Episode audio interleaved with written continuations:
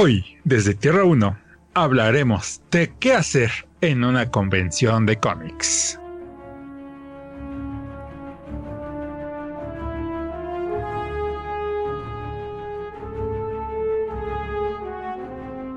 Hola caminantes de Tierras Infinitas, yo soy Gigi y me acompaña Jason.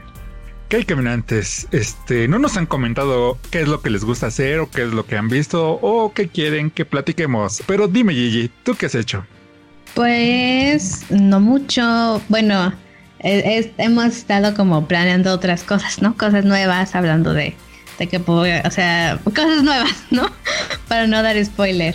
Y pues aparte de eso, hemos, por ejemplo, eh, como ya, pues supongo que ya saben, ¿no? Vamos al cine cada semana porque pues es de lo que es lo que nos gusta, ¿no? Y pues no queremos que se pierda la tradición. ¿Tú qué hiciste? Yo estuve viendo una serie de Star Trek, eh, Picard, en Amazon Prime. Está muy buena. O sea, yo soy fan de Star Trek. Un poco por encima de Star Wars. Pero sí, me gusta mucho Star Trek y me gusta mucho esta serie que, que ni siquiera quiero ver capítulo tras capítulo porque la quiero ir saboreando. No sé si me explico, como un pastel que no te lo quieres comer porque se va a acabar, entonces prefieres irlo comiendo de a poquito. Entonces, oh. así, así me gusta. Y vi otra serie también ahí en Amazon Prime, una que se llama Hunters, que es de unos eh, judíos que se dedican a cazar nazis. Y tiene como este feeling muy comiquero que me gusta mucho. Sus, oh. sus protagonistas son muy estereotípicos, más de esta época de los años 70, donde hay una chica afroamericana que me recuerda mucho a, las protagonistas de estas películas de Black Exploitation, con su afro, este, sus pantalones acampanados. Entonces es una muy, muy, muy, muy buena serie que les recomiendo que vean. Tal vez luego la estaré viendo. De hecho, hablando de series, pues sí, ya acabé de ver Sex Education.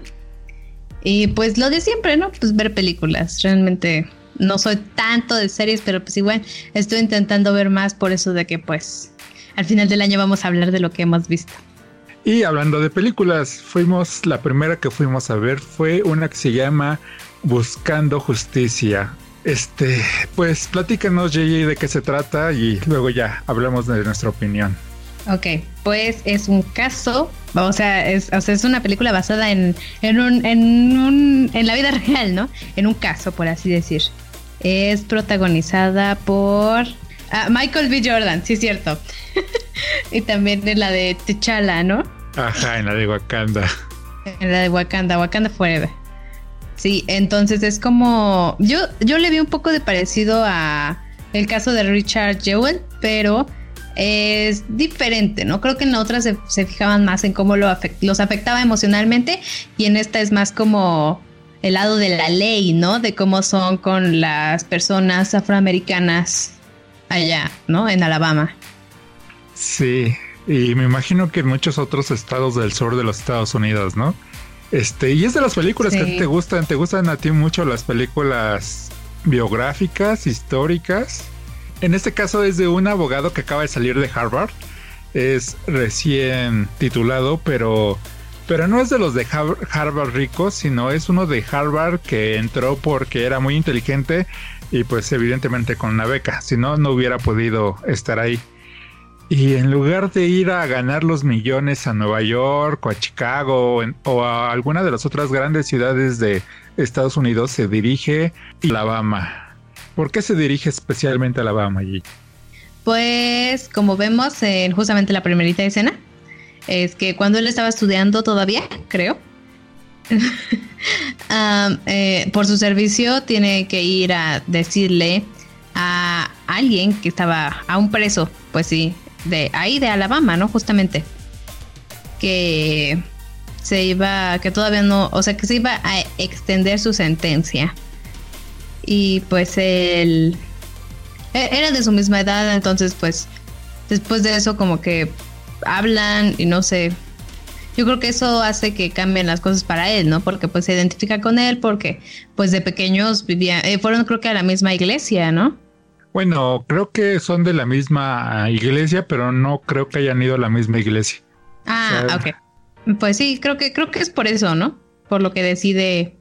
Sí, encuentra el dolor en las demás personas, encuentra el dolor en esa persona que, que dice ser inocente y cómo, cómo es tratado como si no existiera. Y pues él empieza a platicar con él, con, con el preso, como si hubieran sido amigos de la infancia que se les va el tiempo, pues hace que se vaya a Alabama donde hay muchas personas afroamericanas que están encerradas y por bueno, por lo que dicen al final de la película, lo que ponen al final de los créditos, este, una de cada diez personas eh, están presas aunque son inocentes. Y pues él va a buscar eso y por eso crea una asociación que se llama Justicia para Todos. Y pues su coprotagonista es Jamie Foxx, que lo encerraron y lo condenaron a muerte simplemente porque después de un año los alguaciles, los sheriffs, no sé qué sean, los policías de ahí, no habían encontrado el culpable del asesinato de una muchacha. y, y, yo recuerdo, no sé si vi una película o vi las noticias o cómo estuvo, pero yo me acuerdo mucho de este caso de cómo es este culpado porque se acostó con una señora blanca y creo que esa señora era la esposa de alguien importante en el pueblo. Entonces por eso lo culpan porque por un lado querían a un culpable y por otro lado pues le tenían rencor por haberse acostado con una mujer blanca y como un negro se atrevía a eso, ¿no? Sí. Y pues de ahí él empieza a vivir en carne propia el el racismo ahí en Alabama, de cómo, aunque es abogado, este, lo obligan a desnudarse para que, según, para que no, no meta nada a la cárcel. Y si la otra vez hablé de cómo esta, de cómo a Margot Robbie la obligaban también a alzarse la falda, este, esto es algo muy parecido porque no es que él no haya andado en boxers o mejor dicho en un traje de baño, sino es el, la, el poder que te imponen a hacer algo que no quieres. Ahí le vi esa similitud, pero como dices, tiene mucha similitud con la del caso Jewel por querer eh, apresar a alguien, nada más en este caso por su color de piel. Entonces, creo que es una muy buena película que, que deberían verla todo el mundo, más si les gusta este tipo de películas. ¿Algo más que tengas que decir? Pues vemos a Brie Larson también, pero pues ahí justamente cuando la vimos ah, salimos y nos dimos cuenta de que siempre actúa igual, ¿no? Sí, siempre tiene su cara de, de seria, como si estuviera jugando a las cartas y no quiera revelar cuál es humano. Sí, Entonces, ya dudo que sea una buena actriz, ¿no? Sí, y pues fuera de eso realmente sí es buena película. A mí me gustan mucho este tipo de películas que son como, mm, creo que en sí me gustan mucho las dramáticas, entonces pues, eh, por, mi parte la recomiendo, pero pues yo creo que también dependen tus gustos, bueno, o sea, los gustos de cada quien. Sí, evidentemente. ¿Qué tal si los, lo único que les gusta es ver comedia mexicana? Pues se van a aburrir ahí. Muy cierto, tu punto de vista. Fuimos a ver otra película y bueno, ya hablaré más adelante, sacaré mi... Pero bueno, platícanos, ¿de qué se trata la otra película y cómo se llama? Ok. Fuimos a ver la de The Invisible Man o El Hombre Invisible. Y por los trailers llamaba mucho la atención. Yo creo que entre, entre, o sea, entre tú y yo, como que yo siento que tú tenías muy altas expectativas. Yo, la verdad, iba así como que, o sea, la quiero ver, pero pues X, ¿no? No, no esperaba nada. Eh, los trailers se veían interesantes y yo pues sí pensaba, pues va a ser una película como que me va a asustar un poco, ¿no? Yo creo. Mm, fuera de eso, no era como que esperara mucho. No había visto tantos trailers, pero los pocos como que sí prometían algo, ¿no? Ya cuando la fuimos a ver, pues o sea, como que, eh, o sea, es que, es que sí es como me dijiste, ¿no? Justamente cuando la vimos, como que va cayendo, porque empieza muy bien. De hecho, o sea, o sea, em, empieza muy bien, o sea, empieza muy tensa, se ve cool, pero de repente quién sabe cómo toma otro, otro, otro camino y pues ya. A ver, vas tú. Voy, este, sí, como dices, este, empieza muy, muy bien. Bueno, tal vez la palabra sea bien. Empieza tensa, mm. sí, con ese ambiente que característica estas películas de suspenso y que te pone como que los nervios de punta, pero pues como bien sabemos también tiene que ver mucho eh, cómo la filman y con el audio. Pero empieza a caer, empieza a caer, empieza a caer hasta que yo terminé por darle una calificación de 4. Para mí es una basura y no sé cómo está ganando tanto dinero ahorita en taquilla. Yo creo que justamente ha ganado tanto en taquilla porque, pues, o sea, como que, o sea, principalmente ahorita es el boom de las películas de superhéroes, ¿no? Y por otra parte, pues, o sea, también creo que las películas en sí de terror, pues como que sí las suelen armar, ¿no? Un poco. Tampoco tanto así como que al nivel de, no sé, de Marvel, pero pues yo, eh, según yo sé, tampoco van tan mal porque hay, hay cierto tipo de público que solamente va a ver las de terror, ¿no? Eh, y también pues esto como que combinaba ambas cosas y pues se veía interesante, algo así como justamente lo que yo pensé cuando vimos la cuando vimos el tráiler de New Mutants, que se ve como que dices, "Ah, esto va a estar interesante", ¿no? Es eso, yo creo que muchos vieron esto y dijeron, "Ah, va a estar interesante", ¿no? Y pues yo creo que por eso ha ganado tanto, pero eso no significa que sea buena, ¿no? Sí, tal vez ganó mucho por esto de las expectativas que teníamos como audiencia.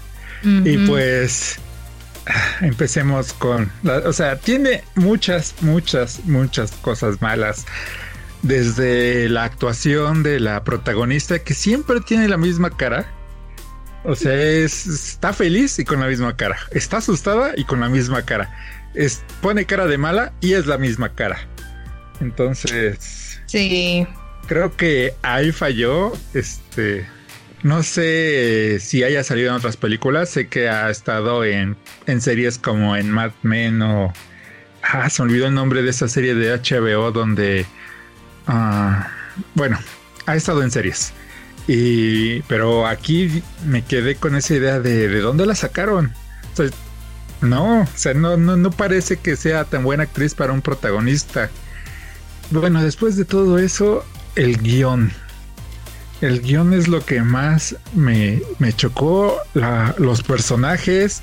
Por ejemplo, eh, pues spoilers. Este se escapa de su. Se escapa de su novio, que es un controlador y que hasta la golpea por lo que ella contó. Y después, y cuando la va a recoger su hermana, su hermana todavía le pregunta: ¿Qué tienes? Eh, apaga el carro y ella le dice, arranca, vámonos. No, pero cuéntame, ¿qué te pasa? O sea, están en medio de la noche, en una calle desolada, y lo que ella quiere es que su hermana se abra ahí. O sea, ¿a quién se le ocurre? Pues sí, sí, de hecho también por ejemplo hay, eh, podemos ver cómo pues tienen su perrito y pues tiene un, como que de electroshock, ¿no?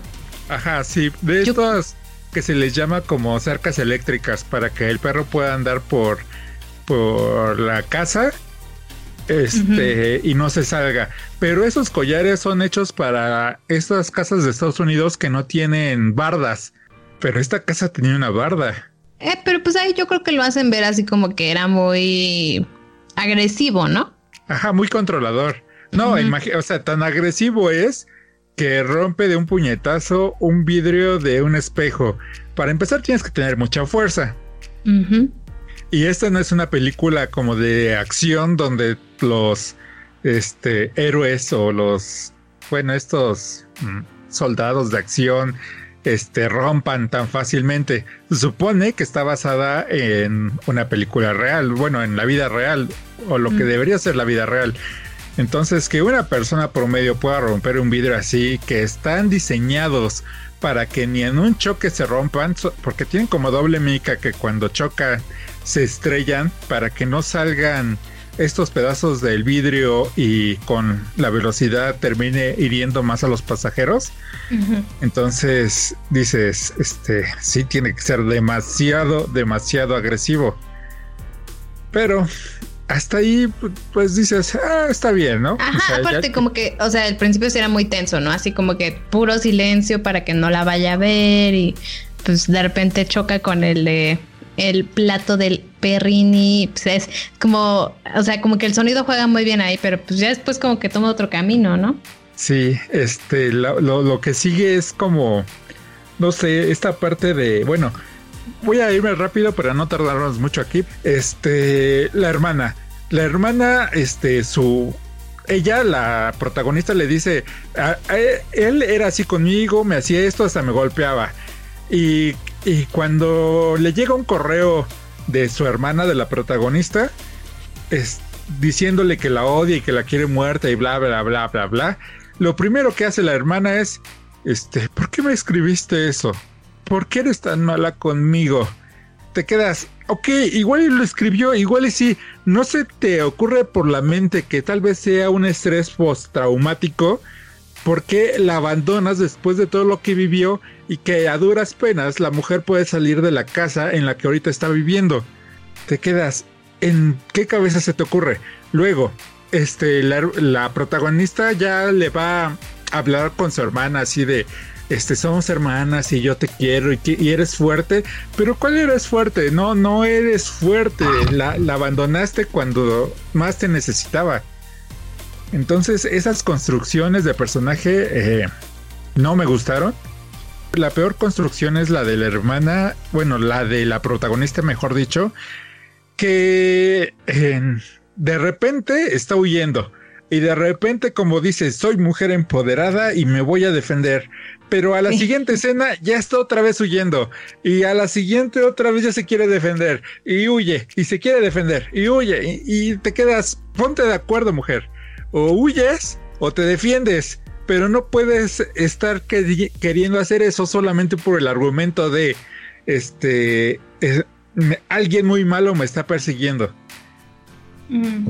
Entonces, eso, eso me molestó. Y hay otras cosas también, como cuando el hombre invisible golpea a la hija de la, del, policía, del detective con el que está viviendo. Y, y, la hija dice, es que me golpeó. O sea, ¿de dónde te va a golpear? Están casi a un metro de distancia, está sentada. El golpe que sufriste llegó con tanta fuerza que hasta te sacó volando. ¿Y ella de dónde va a sacar esa fuerza para golpearte? En lugar de decir, papá, algo me golpeó, algo está raro aquí. No, ella me golpeó. Dices, bueno, está bien, no había nadie más y no creen fantasmas. Pero después en una escena tiene un de estos de pimienta que le dio a su papá para cuando eh, este y se lo rocía y el y el hombre invisible este se como que se echa a correr, como que le lloran los ojos, no sé. Cuando tenía puesto un traje que fue apuñalado no sé cuántas veces y no le hizo nada. Entonces te quedas, ¿cómo? No hay lógica en esto. Entonces es una... pues yo creo que la verdad, o sea, como, como, fue avanzando la película, yo creo que sí no le pusieron tanto cariño como pudieron y pues era más como por hacer una película por el dinero, ¿no? Yo creo. Sí, exacto. Como dices, a esta película le faltó que le pusieran cariño. Creo que la premisa era muy buena. El stalker perfecto. Aquel stalker que ni siquiera lo puedes ver. Y hasta llevarla por esta película semi de terror en la cual y terror psicológico en la cual empieza a jugar con la mente de, de la protagonista que empieza a dudar de sí misma. Pero no, ella estaba muy segura de que era el, el ex esposo, ex novio, no sé, no recuerdo que hayan, hayan dicho qué relación tenían exactamente. Una muy buena premisa desperdiciada. Sí, pues sí, realmente creo que pudieron haberlo hecho mucho mejor y pues no pasó. Entonces, esa fue la opinión de El hombre invisible. Entonces, ya, vámonos con las noticias.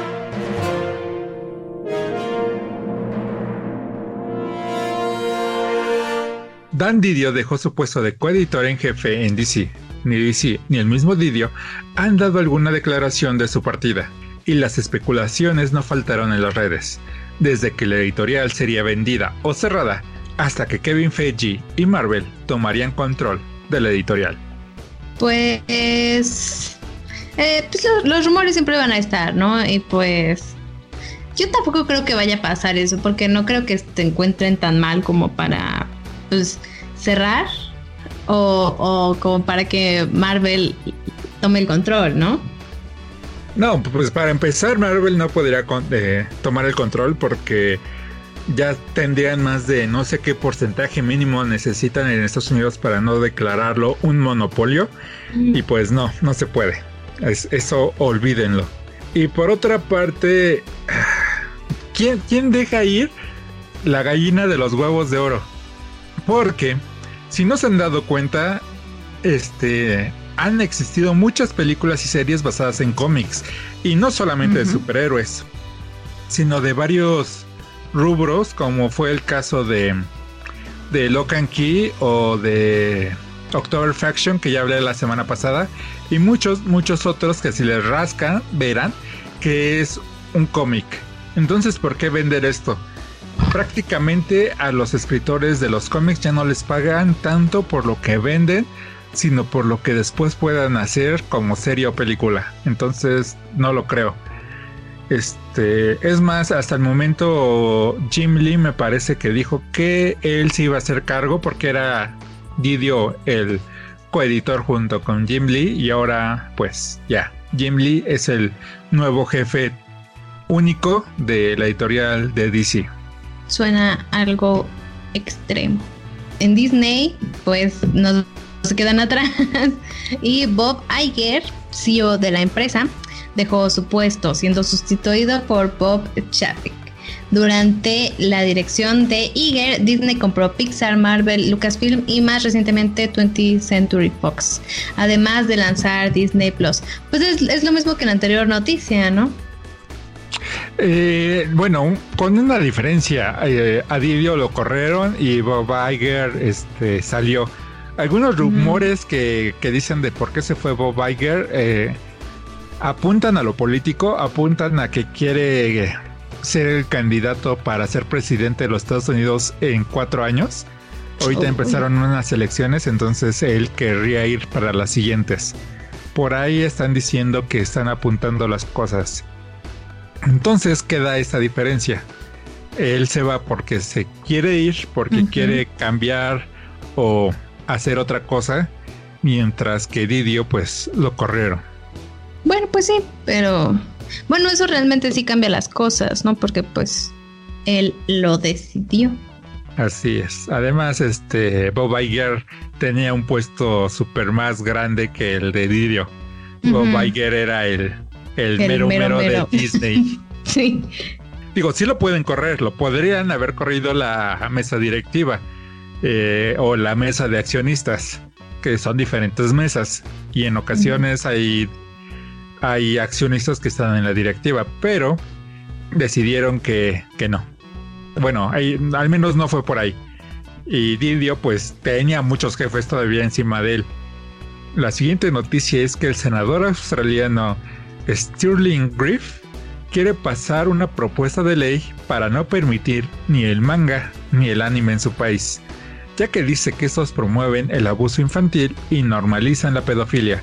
Entre los animes que usó para ejemplificar su punto fueron Sword Art Online, Goblin Slayer y No Game, No Life. ¿Cómo ves? Pues realmente yo no he visto Goblin Slayer ni No Game, No Life, pero Sao sí lo vi y eh, yo creo que en sí los asiáticos sí son un poco extraños porque pues sí les suele gustar como que las niñas, o sea, simplemente desde, o sea, les gusta que parezcan niñas, ¿no? Entonces creo que eso sí está mal, pero así como decir que es culpa del anime o del manga, pues tampoco. Tampoco eso ya es como que, como cuando la gente dice que eso pues te hace, es de satán o algo así, ¿no? Sí, de hecho la propuesta de ley, este, aunque ahorita la dijimos así muy amarillista, lo que realmente busca Starling Griff es que cualquier, no que todo el anime ni todo el manga esté censurado, sino que todo el manga y el anime que tenga estas propuestas en las cuales hay lolitas, que ya conocemos mucho en este medio del anime. Y sí, los japoneses les encantan las lolitas y como que para querer salirse por la tangente hay series en las cuales, por ejemplo, es una vampira de 300 años, pero pues... Pero eh, se ve como niña. Ajá, y entonces dicen, no, no es una niña, es una mujer de 300 años. Entonces no hay problema de que ande con este muchacho que tiene solamente 22 años o 30, o sea, no. Pues en todo caso pues, lo podría hacer, pero al revés, ¿no? También sería pedofilia, pues se supone que ya los dos son adultos, ¿no? Pero es por la visualización de cómo se ve, porque bueno, si la si el personaje tiene es mayor de edad, 18 años y anda con uno de 30, 40, pues ya es su problema. Pero el problema es que las eh, estas personajes no se ven ni de 18, a lo más se ven de 14. Ah. Bueno, pues de hecho no suena no suena mal su su propuesta, ¿no? De que sea censurado. Creo que no está mal, pero pues realmente es que es que eso sí, o sea, eso sí sería censurado como que se vea como niña pero sea mayor. Ajá, eso, eh, eso sí no sé, eh, me imagino que sí. Pues eso, ¿y tú has visto estos animes? Sí, sí consideras que no, yo solamente he visto como igual que tú Sao y creo que solamente la primera temporada y empecé a ver la segunda. Eh, y pues no sé en qué parte de Sao haya puesto, no sé si... Porque según yo, la hija virtual que tiene nunca se enamora de Kirito. Entonces, si no se enamora, por ahí no va. Y, podrían decir los creadores de Sao que, que si se enamora, pues que, tiene de malo, que solamente es un personaje virtual. Y su hermana, que, que termina siendo realmente no su hermana, que es la hija del papá o no sé cómo estuvo, que les encanta eso mucho en, en, los animes de que se juntan, eh, el papá lleva a su hijo y la mamá lleva a su hija y, tanto, y también los hijos se enamoran, aunque son hermanos, como para salirse de la tangente también de que pues realmente no son hermanos.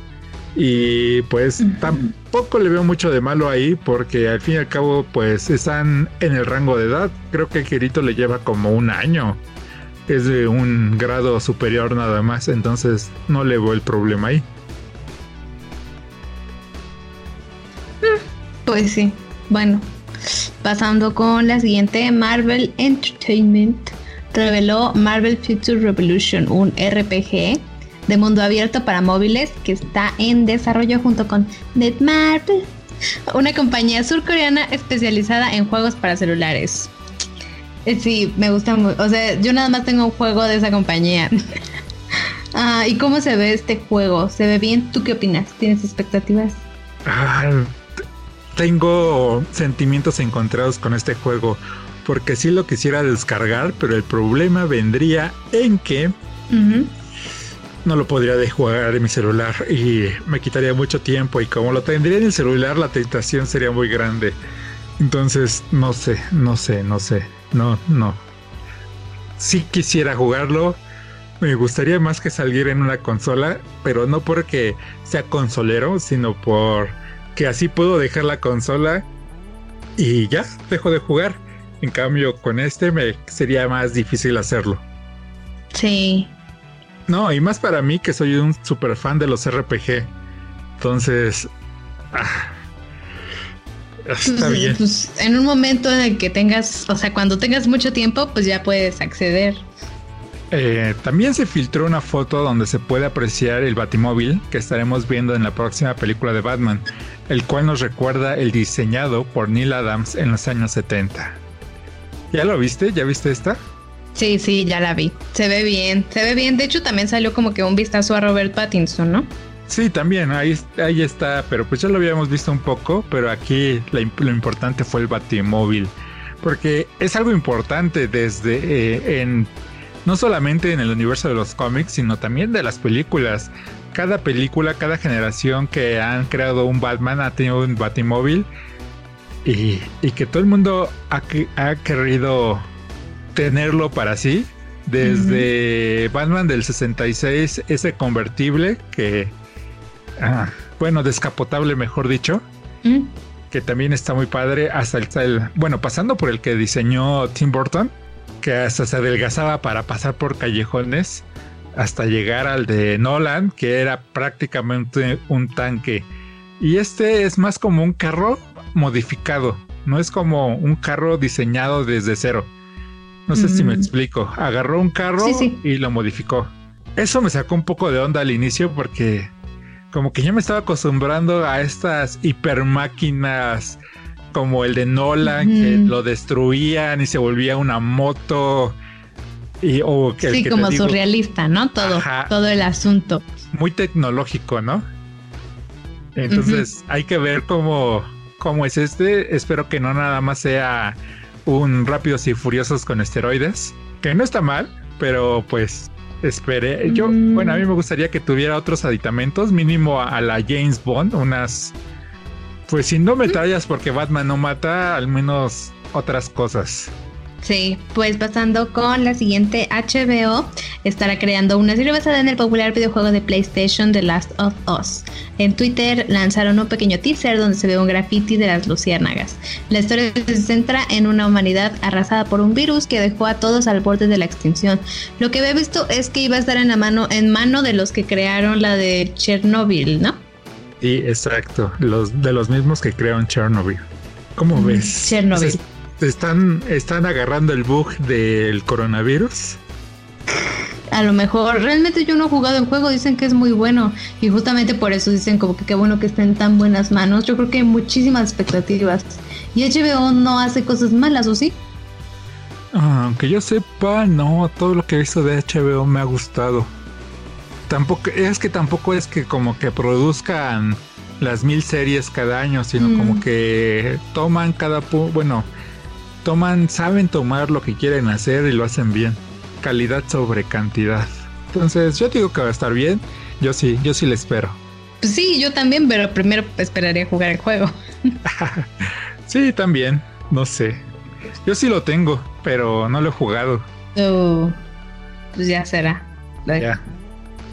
Eh, otra noticia, y es que en la novela de Star Wars The Rise of Skywalker, revelan que el padre de Rey es un clon de Darth Sidious, ya que los científicos del Imperio trataron de crear un cuerpo que pudiera contener todo el poder del Sith. ¿Cómo ves? O sea, pero su papá es un clon de Darth Sidious o, el papá de sus papás. No, el papá de Rey, o sea, eh, el, que se ah. supone que era el hijo no era un hijo, era un clon. Oh, mm, bueno, pues yo realmente no leí la novela, entonces me vengo enterando ahorita. Sí, eso, está encaja con lo que yo había dicho, ¿no? Que Rey iba a ser el clon de de Darth Sidious. Anakin. ah, sí, sí, yo dije de Anakin, no dije de Darth Sidious, pero terminó siendo la hija de un clon, entonces, pues iba, no, no estábamos tan equivocados.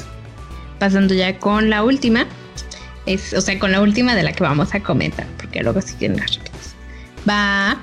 En una entrevista que dio recientemente, Shigeru Miyamoto dijo que Nintendo ha estado trabajando en que la compañía pierda el estigma de crear productos solo para niños. Esta campaña empezó con el Wii y esperan en la gran N que se consolide con el Switch. Pues a mí me gustan sus cosas que son como family friendly, a mí me parece muy cute. Pero, o sea, si le quieren entrar a más cosas, tú creo que también estaría interesante, ¿no? O sea que contigo no ha funcionado su su publicidad de tratar de hacer a Nintendo más rudo, más gamer, contigo sigue siendo cute y linda. Sí, para mí siempre va a ser cute. O sea, y aunque metan cosas así, yo creo que yo me voy a quedar con lo cute. Es lo que me gusta, realmente es como que lo que más he jugado, entonces. Sí, o sea, desde el cubo hemos visto que han tenido juegos que no son para nada family friendly desde el Resident Evil 4 que fue por un tiempo exclusivo para esa consola. Y pues don, y si le rascan Wii, Wii U y Switch tiene varios juegos este pues que no podrían llamarse family friendly. El problema que yo siento es que a, esas consolas, a esas consolas no las compran para jugar esos juegos. Las compran para jugar Mario, Zelda, este Donkey, Kong que son como las familiares, los, sus franquicias familiares. Porque para jugar otros juegos, para jugar, este, llámese Assassin's Creed, eh, Halo o ese tipo de juegos, evidentemente no estos, bueno, al menos no Halo porque es del, de Xbox, pues se compran otra consola. Y, y, no tanto porque quieran más a Sony o a Microsoft, sino porque últimamente, desde al menos las últimas tres consolas de Nintendo, no han tenido todo este poder que han tenido la, eh, su competencia. Entonces, si tú vas a jugar, este, no sé, ¿qué se te ocurre? Red Dead Redemption 2, que es de vaqueros y que necesita mucho poder y que se va a bajar su calidad por jugarlo en Switch, no, lo no vas a comprar una Switch para jugar esos juegos. Entonces creo que de ahí viene esta percepción de que es una consola para eh, infantil, eh, family friendly, porque si tú te la compras es para jugar esos juegos family friendly. Eso es cierto. Y pues sí, pues, eh, quién sabe si lo logre, ¿no? Porque pues como que también ya tienen esa imagen muy clavada. Las rápidas.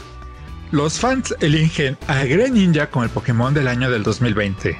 Ruben Fleischer es el nuevo director de la película de Uncharted. Hideo Kojima recibirá el prestigioso premio BAFTA Fellowship, entregado por la Academia Británica de las Artes Cinematográficas.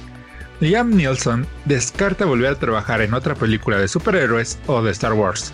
El 27 de marzo las aventuras de Steven Universe llegan a su fin. Ok, la música de Studio Ghibli llega a Spotify. La, nueva película de James Bond, Sin Tiempo para Morir, retrasa su fecha de estreno gracias al coronavirus. Su nueva fecha de lanzamiento es para el 20 de noviembre. Varios puntos de reunión de masas se han cerrado en Japón gracias a la enfermedad causada por el coronavirus. Entre los lugares que nos interesan en el mundo geek se encuentran Tokyo Disneyland, Tokyo Disney Sea, Tokyo Disney Sea, Universal Studios Japan, con lo que se retrasará la apertura de la sección dedicada a Mario o de Tokyo One Piece Tower, entre otros. El actor Ben Schnitzer será Yorick Brown en la serie basada en el cómic eh, Why the Last Man o Ye the Last Man fans inician una petición para que Emilia Clarke sustituya a Amber Heard como Mera en la siguiente película de Aquaman. Wow. Wow. Ok, vamos, ya. Fueron las rápidas. Y ahora los rumores. Después de que Joaquín Phoenix hiciera un excelente trabajo interpretando al Joker, el nombre que se está barajando para que le dé vida a este príncipe payaso del crimen es Johnny Depp. Pues esto como eh, leímos, ah, va a ser en la de Batman, ¿no? En la, en la, en la película. Sí, así es. ¿Tú qué ves? ¿Qué opinas?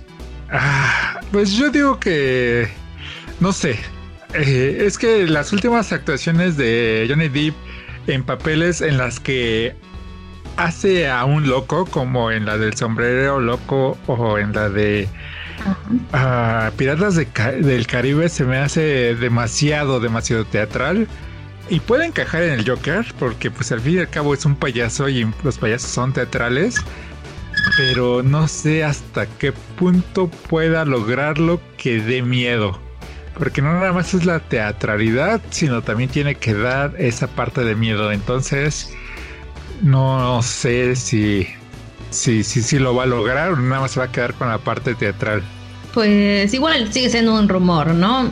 Pero pues quién sabe cómo lo vaya a hacer. ¿Quién sabe? ¿Quién sabe? Tenemos que Marvel estaría pensando en crear una serie sobre Hulk. Y con eso se saltarían pagar regalías a Universal, ya que esta última compañía solo posee los derechos del gigante Esmeralda para el cine. Esto según las palabras de Mark Ruffalo. Pues sería una buena jugada, ¿no? Sí, este. Ese es un rumor porque, pues al fin y al cabo lo dice Mark Ruffalo, que es el actor de Hulk, pero no es quien tome la última decisión. Es como que le preguntaron, este, ¿y seguiría siendo a Hulk? Ah, no, sí. ¿Y en dónde? Pues en una serie y así ya no hay problema porque pues Universal tiene los derechos de películas, pero no de series bueno, sí, pero también sabemos que Mark Ruffalo y Tom Holland son los que más dan spoiler, entonces puede que nos esté dando una señal. Sí, para, bueno, uno de los rumores que casi está confirmado es que iba a aparecer en, en la serie de She-Hulk. Entonces, mínimo ya sabemos que va a aparecer ahí. Y creo que está bien porque, pues para empezar She-Hulk, ¿no? Para su, contar su historia de origen. Sí, estaré bien. Otro rumor también de Marvel es que podrían estar trabajando en una película protagonizada por Nick Fury en la que se enfrentara contra el Punisher. Y es que Adam G. Simon, escritor de The Raid, dijo que creó un escrito, este, bueno, un pitch eh, con esa premisa en donde este espía se enfrentaría al antihéroe. ¿Cómo ves esto? Pues suena interesante, pero igual, o sea, hasta ahorita ya, ya ni siquiera sé cómo van las cosas con Marvel desde pues, después de Endgame, ¿no? Cómo van surgiendo las, qué películas, qué series, ya me he perdido del canon. Pero pronto me pondré las pilas. Pues no sé, suena interesante, pero sería mucho más que ver, ¿no? Yo creo que esto podría tener que ver con cuánto éxito va a tener Black Widow, ¿no? Porque parece como que de ese estilo, ¿no? Sí, parece de ese estilo. Además, este es un rumor porque es un pitch. Eh, no hay un, una traducción literal para, al menos no que yo conozca al español. Lo más parecido es escrito. De hecho, pitch viene de lanzar. Durazno. ¿Cómo? Nada. Sí. Ah, no, de durazno, no, ese es otro pitch, ese es con P. con la E. Sí. Ajá. Este, no, este es con I nada más. Este, y este es más de lanzar como de pitcher. Y, es cuando hacen como una idea general así de quiero que Nick Fury salga y que el Punisher salga y que se peleen en Nueva York y luego de ahí se van a Inglaterra y con la música de Eminem, casi ¿cómo, cómo lo ven? ¿Cómo, se, ¿Cómo? Eso es un pitch. O sea, ni siquiera es un guion, sino solamente son mm. como ideas. Entonces, de ideas a que se haga realidad falta un buen trecho. Sí, eso es cierto. Pues yo creo que sí. O sea, como yo creo que han de tener muchas cosas que, que han de decir, eso podría estar o esto podría estar. Entonces, pues ya lo sabremos cuando pase, ¿no? Sí, ¿cuántos este pitch no ha de no ha de pedir Marvel, no? Así, a ver, hazme un pitch de de los cuatro fantásticos. Ahora hazme un pitch de esto. Pues solamente es eso, ¿no? Para ver, denme ideas, a ver cuál llevamos. Es cierto. Eh, otra, tenemos que a finales del año pasado surgió el rumor de que Hideo Kojima estaría limando asperezas con Konami, por lo que se podría reiniciar la producción de Silent Hill en el que estaba trabajando. Este rumor tomó fuerza cuando Aki Saito publicó un tweet con una foto que tiene muchos elementos que apuntan a esto. Pues no es como que yo sea seguidora de Silent Hill, ¿tú lo eres?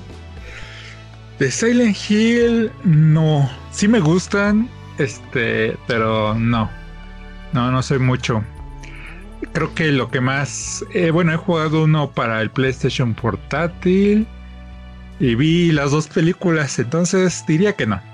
Pero sí, de, sí he seguido la carrera de Hideo Kojima en, porque sí soy fan de sus de su otra gran saca de eh, Metal Gear Solid.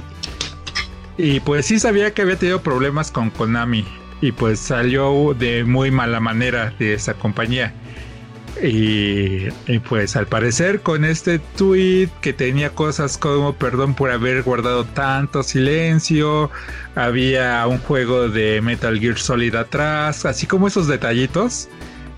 Este, mm. como que está, por eso está esta, o sea, los fans dijeron, sí, eh, Hideo Kojima regresa con Konami y van a terminar este juego de Silent Hill, que lo estaba haciendo con Guillermo del Toro y que prometía mucho. Entonces, no lo sé. Por una parte, me gustaría que Silent Hill, este juego, llegara a su término. Me gustaría jugarlo. Pero por otra parte, dices, eh, te corrieron. Este, pues mm. ya, haz otra cosa. No, no sé. Sí, hay que avanzar. Es cierto. Pues quién sabe qué suceda. Pero suena bien eso de que llegara a Guillermo del Toro. Ahora vamos con noticias tristes, ¿no? Sí, así es. Porque una que ya sonó en todas las redes, más aquí en México, por más que nada porque fue de un personaje muy amado y es que falleció Luis Alfonso Mendoza, el actor de doblaje que se encargó de darle voz a Gohan en su etapa adulta. Esto sucedió después de una disputa que tuvo con otra persona por el litigio de un bien inmueble en la colonia Portales Norte aquí en la Ciudad de México. La otra noticia triste es que Kazuhisa Hashimoto, creador del código Konami, fallece a los 61 años de edad el código Konami fue creado para dar una ayuda extra en los juegos de la compañía, pero fue usado por otras y hasta por varias páginas web como Easter Egg. Sí, son dos noticias muy tristes. Sí, más la de Luis Alfonso y no tanto por ser mexicano, sino por la forma en la que murió. Este, no sé muy bien cómo Kazuhisa habrá muerto, pero espero que haya sido por edad y no tanto por, aunque a los 61 años es también joven, ¿no? Sí. Entonces que descansen en paz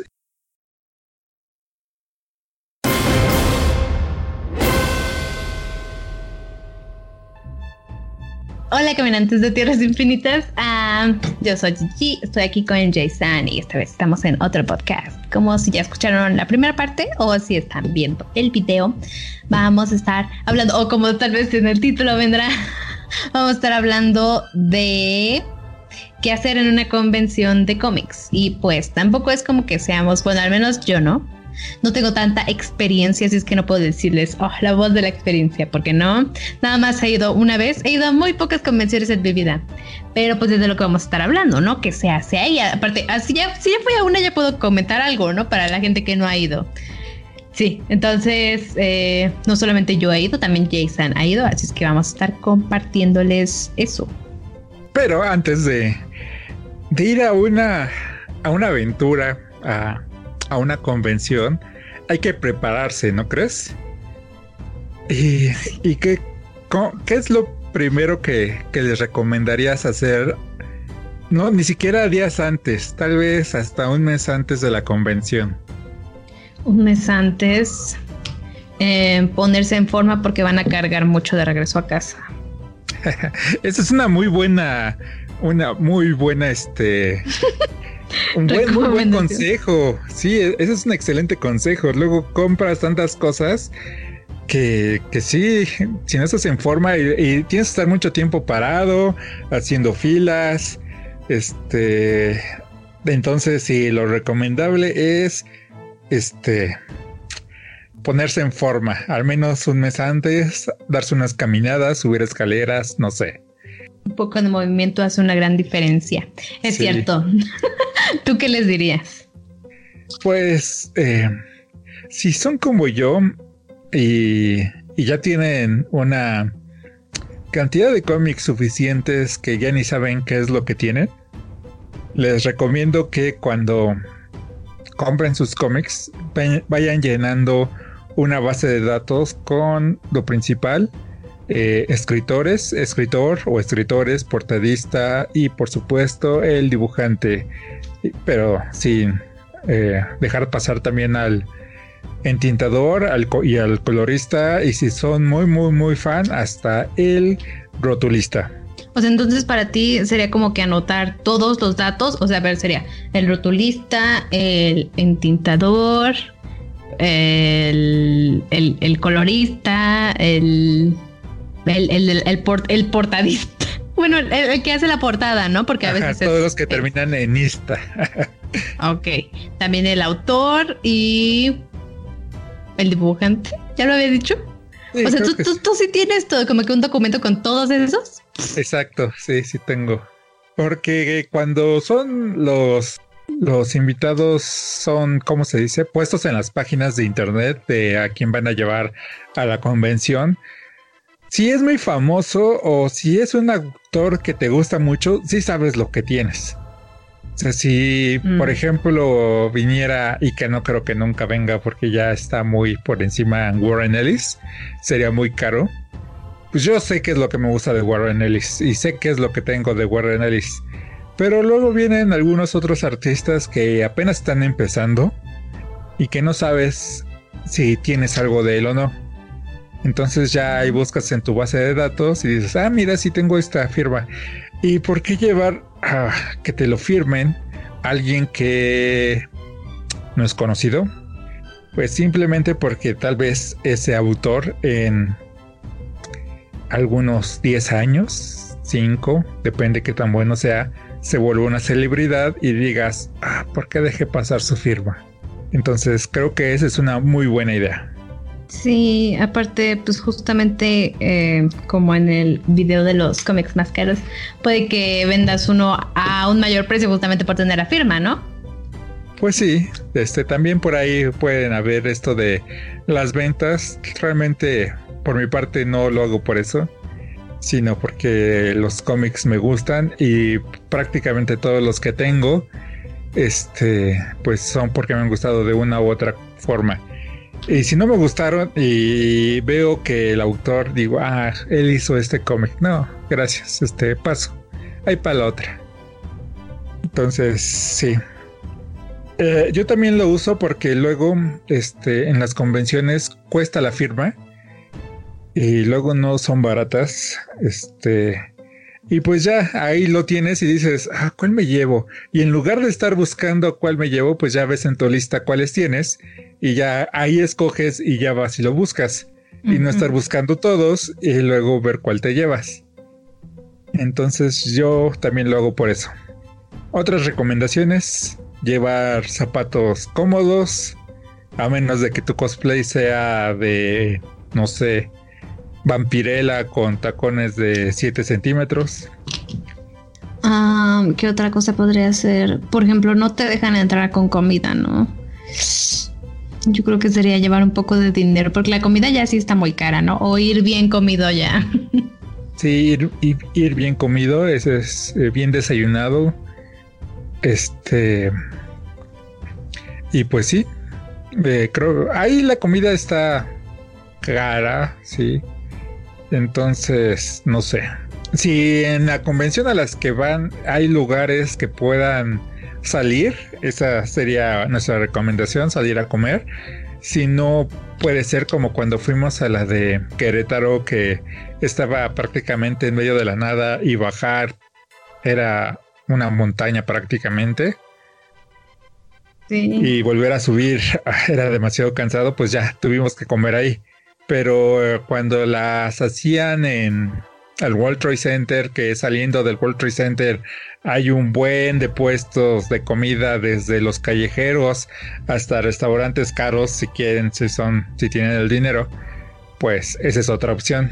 Entonces vean a dónde van a ir, vean si cerca de ahí hay algo, algún lugar a donde comer que no sea muy lejano y si no, pues a comer ahí en en la mera convención. Sí, también sería pues llevar bastante dinero, porque si te vas a gastar un, cacho, ¿no? También llevar pues tu mochila para tus cosas. Una mochila que, que aguante, que, se que no se desgarre, porque si no, este se puede romper con el peso de tantos cómics que hay, porque dentro de las convenciones luego llegan las principales editoriales de, del país al menos aquí en México, no sé cómo sea en Centroamérica, de, bueno, en el resto de América Latina, porque, pues, no sé, quién, si también les lleguen las editoriales de México o si cada quien tenga su propia editorial, me imagino que no, pero ponen muchas cosas en descuento y pues vas a querer comprar algunas cosas, ¿no? Sí, hay que aprovechar el momento. Y bueno, ya, ya vimos cómo prepararse. Y ahora, para llegar, ¿cómo, cómo llegan estas convenciones? O sea, evidentemente por transporte público, pero hay algunas convenciones que tienen sus autobuses que te llevan al lugar. Entonces vean de dónde salen, si cobran, si no cobran, cuánto cuestan. Pero lo primordial es llegar temprano. Ya estamos ahí, Gigi. ¿Qué, qué pueden, qué pueden, pueden hacer nuestros escuchas que nunca han ido en estas convenciones de cómics? Lo primero que hago, me pongo mi cosplay y luego salgo a la guerra. Ah, ah, pues primero tienes que ver como, ah, ir por las firmas importantes. sí, esa es una. Pero sí. Eh, ¿Qué más podría ser? Lo primero, lo primero, creo que eso es lo más relevante porque siempre se, la fila, se luego, luego se alarga. Sí, si no van por firmas, este, vayan eh, temprano para formarse en la mesa del autor que más quiere en su firma. No del más importante o el más caro, sino del autor que realmente quiere en su firma. Esa es la primera.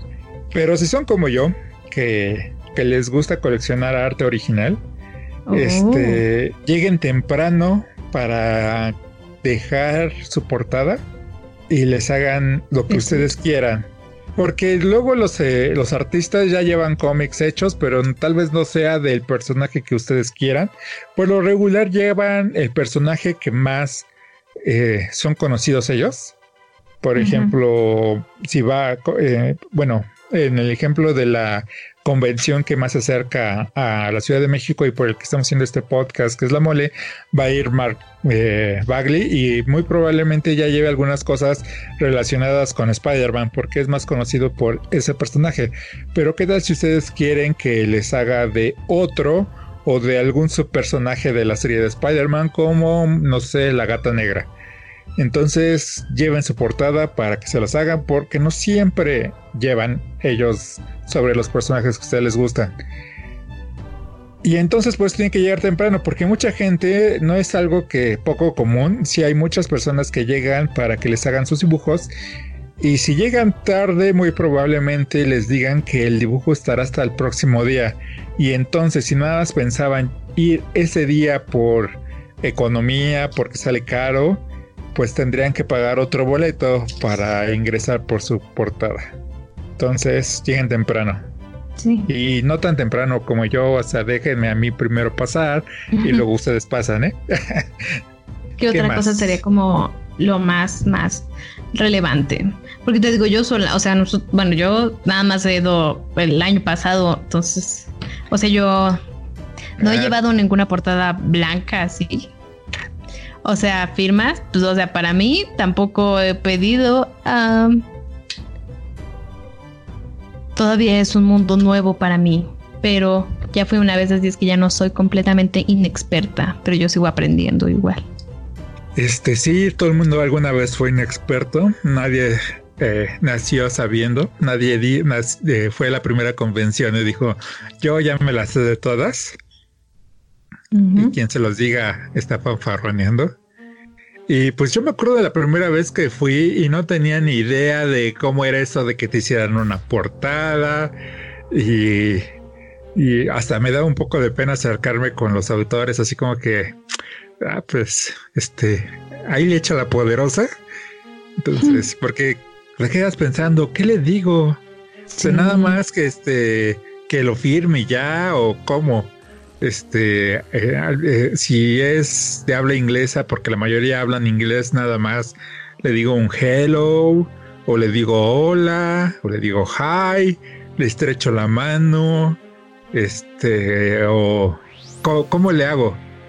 Entonces, este, pues mi recomendación es el, el, hello primero, aunque no sepan inglés, un hello y luego ya se dirigen a su eh, traductor para que les traduzca lo que ustedes quieren decirle, al menos este ya de mínimo que se dé cuenta el autor que conocen su trabajo y que no nada más están ahí para que les firmen y luego puedan revender. Porque me imagino que ninguno de los que nos escucha va por eso, para ir, firmar y luego ir a venderlo en eBay por no sé cuántos dólares. Este, entonces, al menos un, este, me gusta mucho tu trabajo en esta parte, me gustó mucho cómo diseñaste este personaje o cómo escribiste tal historia. Al menos para que sepan qué es lo que, que les interesa su trabajo. Y pueden haber casos como...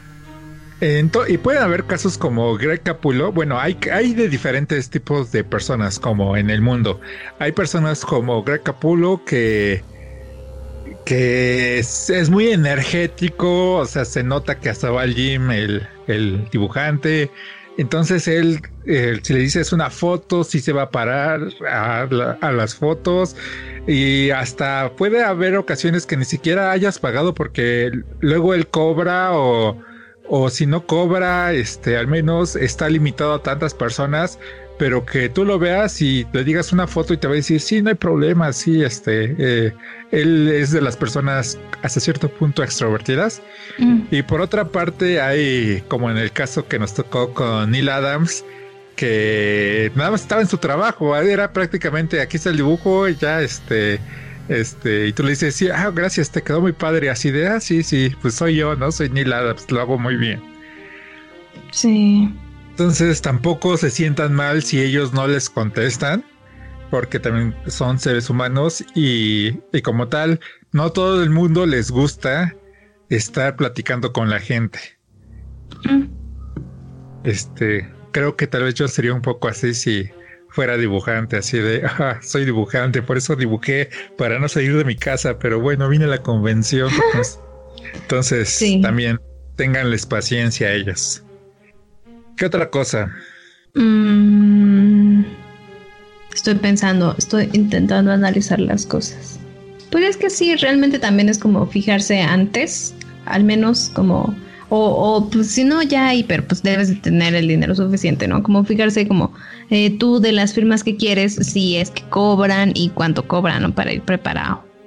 Sí, también, este, no todos van a cobrar este, Mark Bagley al parecer al principio iba a cobrar 100 pesos por firma y luego ya van a ser gratis. Oh. Este, tampoco se pasen, tampoco lleven los 20 cómics, por favor. Este, mucho menos lleven los 20 de una misma serie. Por ejemplo, del que hablaste la última vez en el, en el canal, este, el de She-Hulk, ¿cuántos eran? 12. Ajá, eran ah, como 12, ¿no? Sí, sí. O sea, no, no lleven los 12, por favor, lleven solamente uno de todos ellos. Tanto respeto para el autor como para todas las demás personas que van, de que no estén deteniendo eh, la fila. Entonces tampoco, porque sí he llegado a ver personas que llegan con maletas de viaje llenas de cómics. Y dices, ok, eres, eres fan, espero, realmente espero de corazón que seas fan y que quieras que te firme todos tus cómics. Pero habemos más, no eres el único. Y no eres el único que tiene tantos cómics. Habemos otros que también tenemos muchos, pero no nos traemos todos, nos seleccionamos uno, dos o hasta tres para que tampoco, para no estar este, alentando la fila. Pero también me he dado cuenta que muchos van exactamente para sacarle las firmas, gratis y luego revenderlo. Y por eso muchos de esos autores están cobrando la firma. Porque dicen, si tú vas a sacar mm. dinero, yo por qué no voy a sacar. Si tú la vas a vender en eBay, pon tú en 200 pesos, pues yo voy a sacar 100. Entonces, eso también es mucho de la culpa de estas personas que se dedican a, que les firmen y firmen y firmen eh, cuando son gratuitamente para luego revenderlo. Entonces me parece algo malo. Sigan las instrucciones de las filas, no se metan. Este, sé que quieren tener la firma, sé que esperan tenerla, pero sigan las instrucciones, por favor, porque luego hay unos listillos que se quieren meter y les iba a contar otra cosa que es muy importante que pueden hacer ahí con estos grandes artistas. Eh, hay algunos que llevan prints. Ah, ya, ya me acordé. Los escritores. Los escritores por lo regular, pues ellos no tienen nada que llevar. Hay algunos que llevan algún arte que, por ejemplo, digamos, este, se me viene a la mente, bueno, el mismo Charles Soule, que es el que escribió el de She-Hulk este puede llevar el este arte de, de, ay se olvidó el nombre del artista de ese cómic. Bueno puede llevarlo para que venderlo. Así como yo hice yo lo escribí pero yo no lo dibujé pero te puedo firmar este print. Pero algo que me gusta mucho que hizo Mark Waldman y no recuerdo que muchos otros lo hayan hecho es que llevan los scripts los scripts, eh, las fotocopias de sus scripts que enviaron para que el dibujante lo hiciera cómic. Y si son aspirantes para ser oh. escritores, este, yo les recomiendo que los compren para que vean cómo los arma, los armaron ellos. Entonces, también, este, porque también me he dado cuenta que a los escritores eh, de cómics que no, que no son tan famosos o que ya no son tan mainstream en estas épocas, los dejan como que olvidados, porque como no hicieron el arte o no dibujan, es como, ah, sí, pero pues al fin y al cabo ellos son los que escribieron la historia. Entonces nunca está de más este, ir a visitarlos y si están solos, hasta empezar a hablar con ellos y ellos lo agradecerán porque saben que reconocen su trabajo y que los mexicanos no nada más vamos a las convenciones este, esperando la firma del dibujante. Entonces creo que también eso pueden hacer. O sea, yo creo que sí está, o sea, es que sí va a ser bastante tiempo estar ahí, ¿no? Porque no solamente es, es ir por las firmas, creo que lo principal son las firmas, ¿no? Sí, así es, lo principal con ellos son las firmas, este, si tienen dinero de sobra o, han ahorrado este, un dibujo.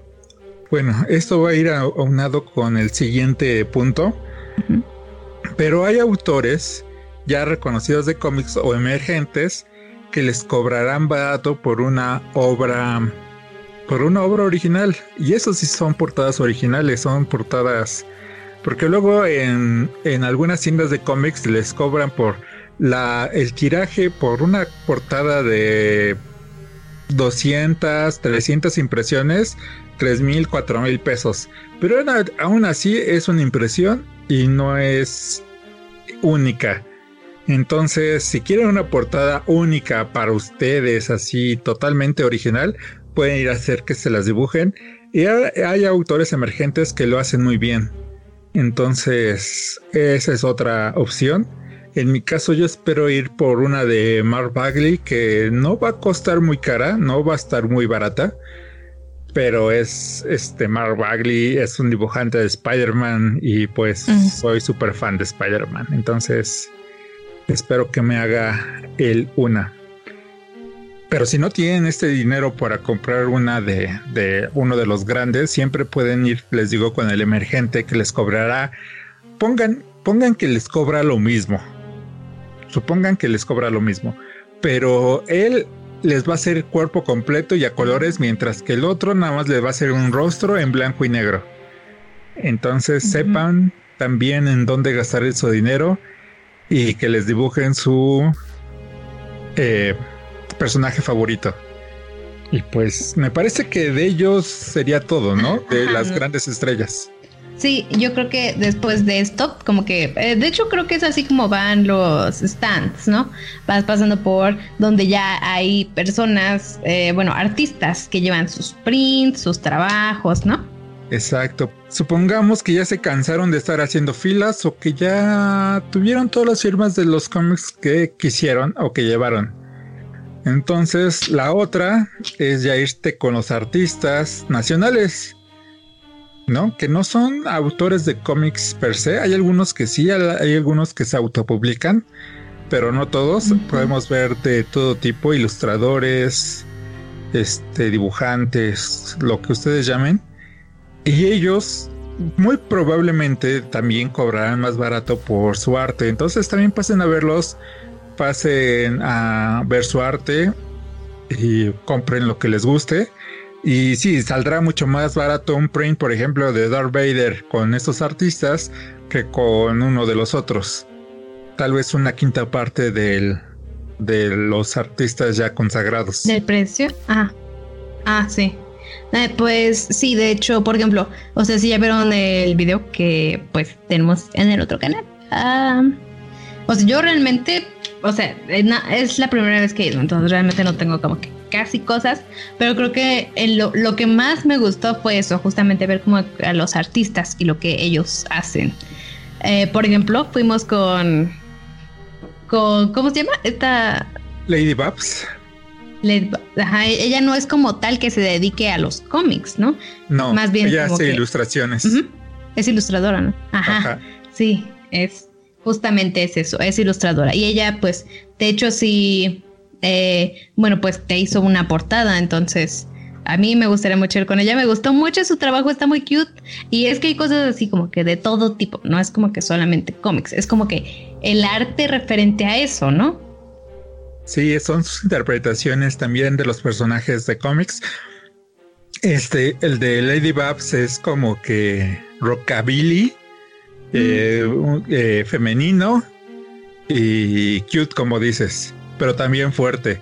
Pero por otra parte van a encontrar algunos autores tipo anime, manga o algunas cosas que parecen grafitis. Entonces hay para todos gustos y también ellos les pueden hacer portadas si se acercan. Algunos también ya llevan hechas y esas están muy padres, pero sí las dejan al precio como de las de los grandes artistas, pero porque son muy detalladas, tienen muchos colores, son casi siempre a, portada completa, o sea, usan las dos tapas y por eso son caras. Entonces ustedes sabrán si quieren estas grandes portadas que están muy padres, pero que no es de un artista reconocido, o quieren un dibujo del rostro en blanco y negro de un artista reconocido por el mismo precio. Entonces, ahí también pueden comprar pines, pueden comprar eh, prints, pueden comprar libretas, eh, separadores, estampas, muchas, muchas cosas. Hay algunos artistas que, bueno, como dije hace rato, que, que publican, que se autopublican. Y aunque no he visto mucho de su trabajo de varios de ellos, sí he comprado algunos cómics también para, para leerlos y pues ayudarlos, ¿no?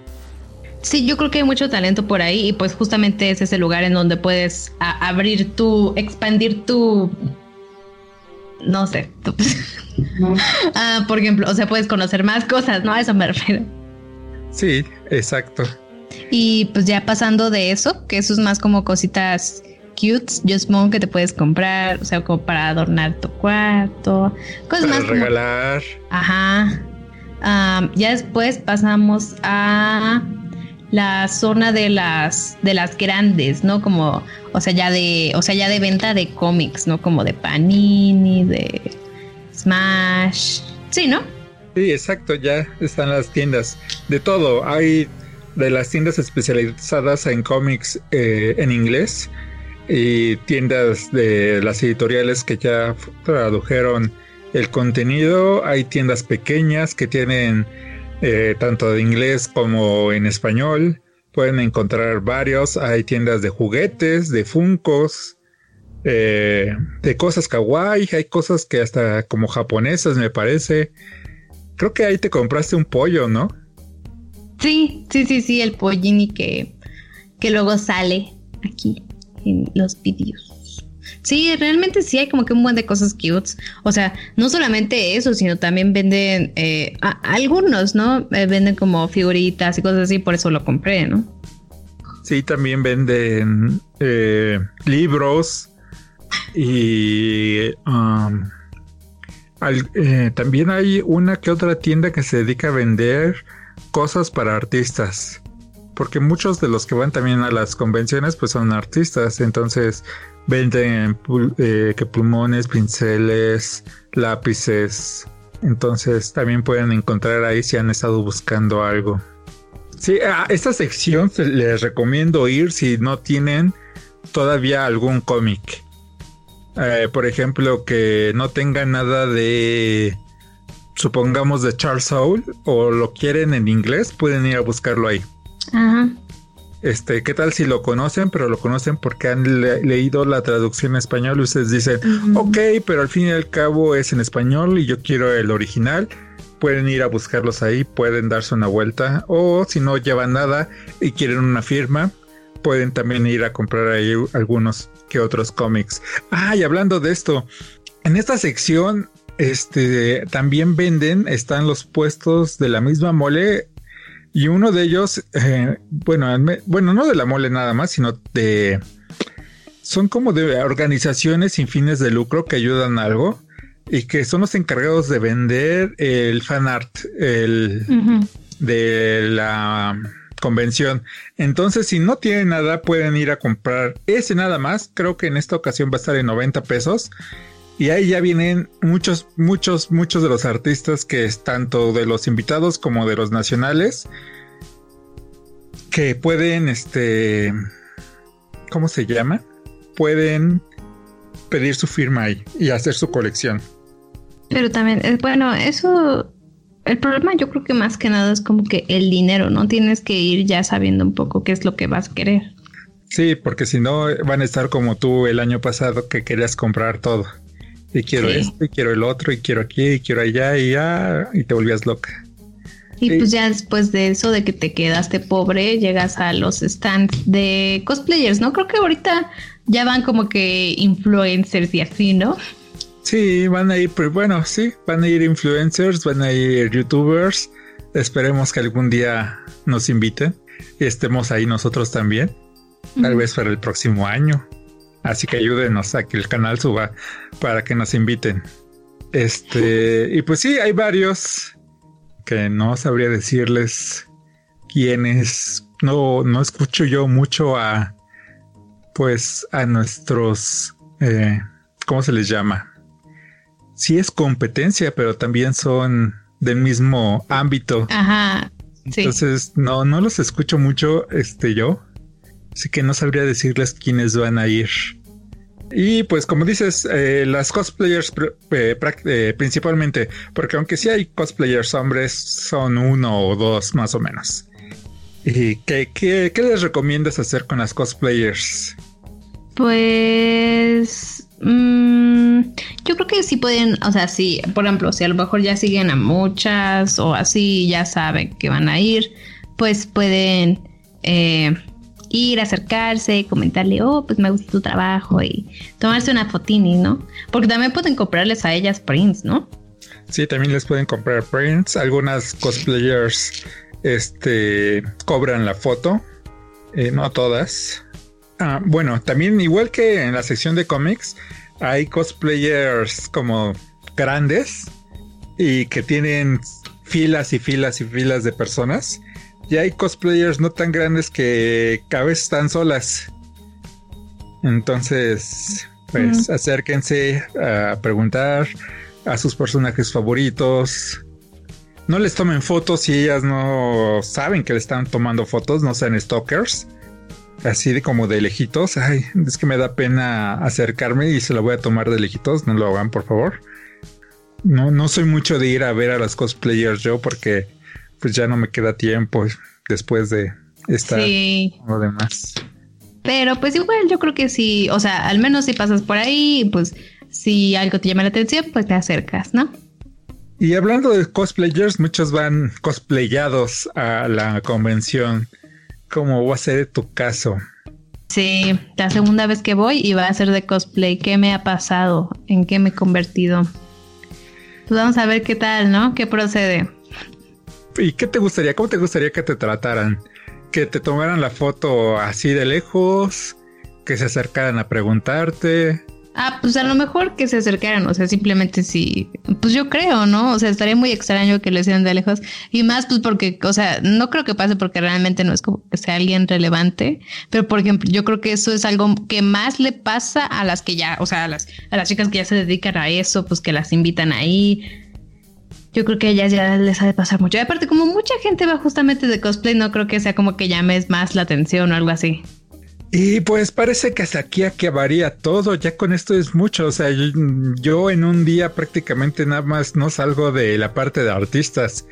Este, pero hay muchas, muchas, muchas otras cosas que hacer de las cuales, pues, por lo que a mí me gusta, este, no voy. Pero hay zona de videojuegos. Hay torneos, me parece. Pero es que, es que, por ejemplo, hay muchos invitados, ¿no? Pero la mayoría como que la bomba es el fin de semana, ¿no? Sí, exacto. De los tres días. Por ejemplo, el domingo es día de cosplay, ¿no? Exacto, el domingo van, es cuando si quieren no solamente ir a los, a ver a los cosplayers que tienen un stand, sino el domingo llegan muchos cosplayers, porque aparte de que hay una competencia ahí, este es como que el día que más se reúnen.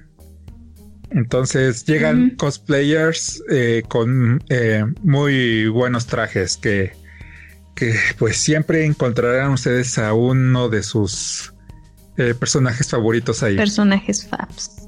Sí, más que nada yo diría que, por ejemplo, si te gusta, no, no te pongas tan nervioso, ¿no? Porque pues igual, o sea, si es de un personaje que te gusta y él pues, tiene o ella tiene el personaje, pues es porque al menos tienen algo en común, no puedes acercarte al menos con eso.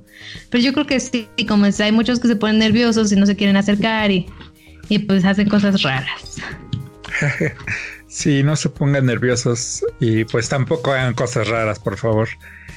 Y pues para terminar, y, eh, bueno, no para terminar, falta un punto muy importante, pero estos puntos, este, también llevan eh, como parafernaria, han llevado eh, el Batimóvil, que ya hablamos hace rato, han llevado la TARDIS, llevan esas cosas para que se tomen fotos, van clubs de fans, una vez en un club de fans de Star Trek eh, me tomé una foto sentado en la silla de mando del Enterprise y fui súper feliz.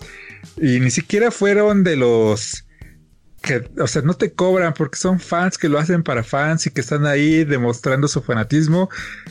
Hay grupos eh, de, Star, de Star Wars, principalmente hay muchos grupos de Star Wars. No sé, creo que es de los que más hacen cosplay Ah, por favor, a un mm, de los fans que vaya, no digan cosplayado de Star Trek, no les digan me gusta tu cosplay, porque eso es un insulto, para ellos es un uniforme de la flota estelar.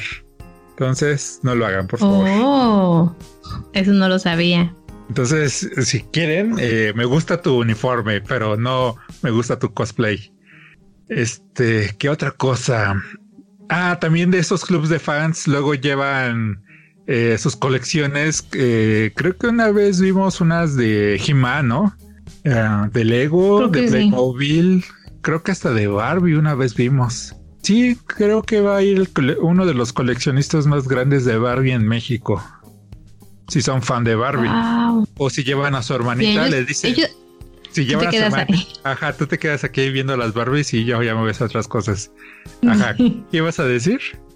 Ah, ¿Y ellos los invitan o ellos pagan por ir?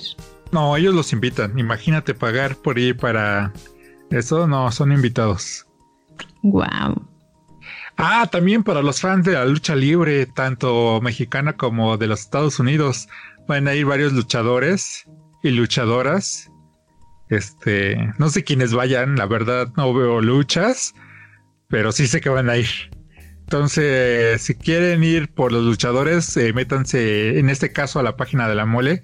No todas las convenciones lo hacen, pero creo que los luchadores están bien aquí en México porque al fin y al cabo son como los superhéroes a la mexicana, con las máscaras y eh, en ocasiones cuando entran entran con capas. Entonces creo que no está de más, creo que no es que está acorde al evento y, y pues si son fans de esos luchadores, no olviden también ir a tomarse sus fotos. Tú, tú conoces, tú eres fan, tú te pones. Ah, yo solamente sé que va a venir, qué monito. Ahorita es el meme más grande, ¿no? Pero sí es como, es un luchador justamente. Es el luchador que más ha estado en los memes, ese como aluche, peluche, es que no es un aluche, porque de hecho hay un aluche. Hay, o sea, hay un luchador también que se llama Luche, pero es parecido, ¿no? Entonces sí, él es el que va a ir. Sí, yo creo. Ya simplemente si te gusta que monito, pues vas, ¿no? Sí. No ves nada más, solo a él y te retiras. y ahora llegamos a la sección más cara de todas. Los artistas invitados, los actores invitados. Y en esta ocasión van a traer a The, Smallville y pues Smallville fue una serie de los años 2000, entonces tal vez muchos de nuestros escuchas ni la conozcan o hayan visto una que otra repetición por ahí, pero sus hermanas mayores, sus tías o no sé quién, tal vez su mamá, eh, sean fans de esta serie. Y pues ya les dicen, mamá, va a ir este... ¿Me acompañas? ¿Me dejas ir? Tú te quedas ahí. Ajá, va a ir este, ¿cómo se llama? Superman, no me acuerdo cómo se llama, Tom Welling. Mm. Este, este, y, yo estoy seguro que muchas treintañeras les gusta porque tengo una prima que le gusta mucho, le gustaba mucho. Entonces le dicen, ¿me acompañas, mamá? ¿Me llevas? O a, la hermana mayor, este, ¿me llevas? Y tú te quedas ahí con el Tom. ¿No? También va a venir eh, Lex Luthor y muchos, muchos de esa serie. ¿Tú, ¿Tú pagarías por ellos? ¿Y por una foto y su firma? Probablemente si sea alguien que sí diga, es alguien a quien sí admiro así mucho, digamos Tom Holland, simplemente por ver su carita. Pero fuera de eso, yo creo que tendría que ser alguien a quien sí adme. Tom Hiddleston. Pero, o sea, creo que yo ya tengo que. Uh. Ajá, tú ya te estás yendo por los por los carísimos. Sí, voy muy altas expectativas. Entonces, a lo pues mejor, o sea, por ejemplo, más abajo, por lo, este, los de Riverdale. Ah. Sí, yo creo que sí. Yo creo que sí, de hecho, yo creo que sí. Es probable, pero eh, también depende, porque por ejemplo, si no me gustan tantísimo, sí lo pensaría antes de desembolsar los billetes. Sí, o sea, algo así como de series o, o por ejemplo, porque también van a venir muchos, bueno, también vienen a las convenciones eh, personajes, eh, bueno, secundarios, pero que aparecen en una o dos escenas. Este, por ejemplo, de Star Wars. Me imagino que eres, si eres súper fan de Star Wars, irías. Y que tuvieras mucho dinero, ¿no? O sea, yo a mí sí me gustaría acercarme y platicar con él, pero luego sí cobran un poco bastante y pues el presupuesto es limitado. Sí. Y para terminar, algo que todas las convenciones tienen, pero que en México me he dado cuenta que no todo el mundo aprovecha y son las pláticas que da la convención. Invitan a estos mismos autores, ya sea de estos de Smallville, ya sean los escritores, los cosplayers, los dibujantes, y ahí dan charlas sobre algún tema. Y cuando yo he ido, este, no hay tanta gente en estas pláticas. Mm, creo que nada más van puro fan. Y últimamente yo no he podido ir porque, al menos en la convención esta de México La Mole, el fin de, viernes, que es el día que vamos, eh, por dos razones, que es cuando hay menos gente y podemos aprovechar para ir por las firmas y por el dibujo que me compro. Y para ir a ver a los cosplayers y no tardarnos tanto y aprovechar más el tiempo. Y porque es dos por uno, esos días no hay estas pláticas y pues tampoco hemos podido ir a alguna. Pero pues esperemos que vayan, se acerquen, esas pláticas son interesantes y que pregunten porque luego también hay sesión de preguntas y donde pueden eh, preguntar cosas como una pregunta que hiciste que me gustó mucho en la de She-Folk de si cree Charles Soule, si, si está esta... o sea, ¿por qué se mantiene en esa forma, no? Exacto, si es, ¿por qué está en su forma Hulk? Si es porque se ve cool, si cree que se siente cool o porque tiene miedo en el mundo que está y así ya no es tan vulnerable. Sí, yo creo que sí, como que hay otros motivos para poder acercarte, ¿no? Justamente a ello. Bueno, creo que ya, ya cubrimos todo, ¿no?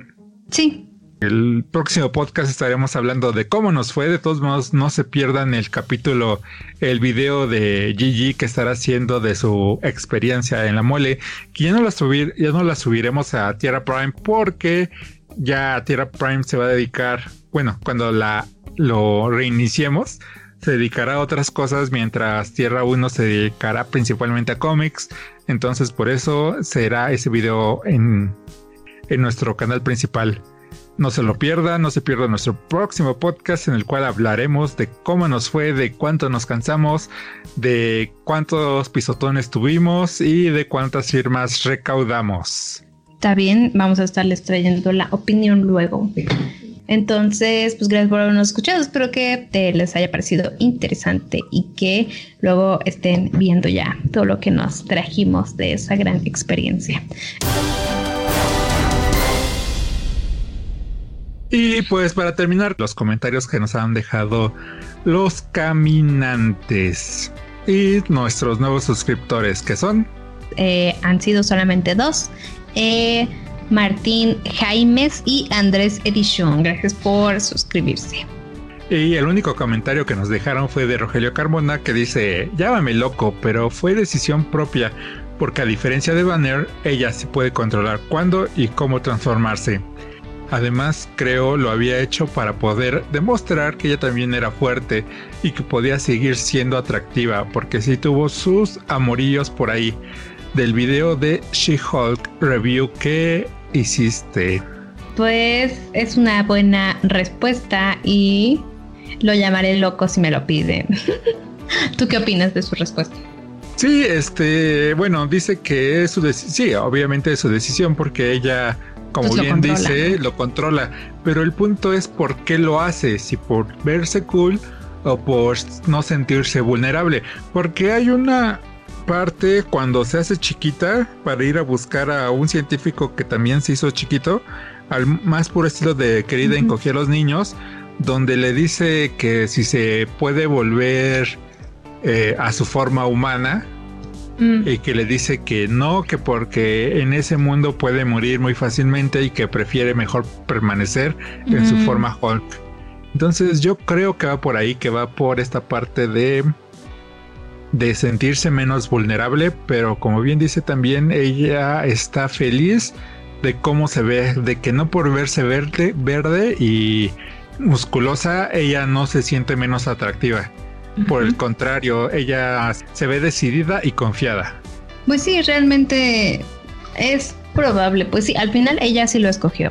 Pero como tal que sea por sentirse vulnerable, es, es que todas creo que pueden ser probables, ¿no? Realmente como que no se ha dado la respuesta, ¿o sí? No, no creo y no creo que la vayan a dar. Digo, al fin y al cabo, la principal razón es porque es She-Hulk y pues todo el mundo va a verla a She-Hulk y no a su versión humana, no van a verla. No sé si me explico. Y creo que es lo único que nos dejaron, ¿no? Sí, así es. Entonces esperemos que nos dejen más comentarios para seguir platicando de ellos. Y bueno, ahora sí, vámonos al final. Esto fue todo por hoy, pero no olviden ver nuestros videos en nuestro canal de YouTube, Tierra 1, y visitar nuestro Instagram, Tierra 1 Oficial.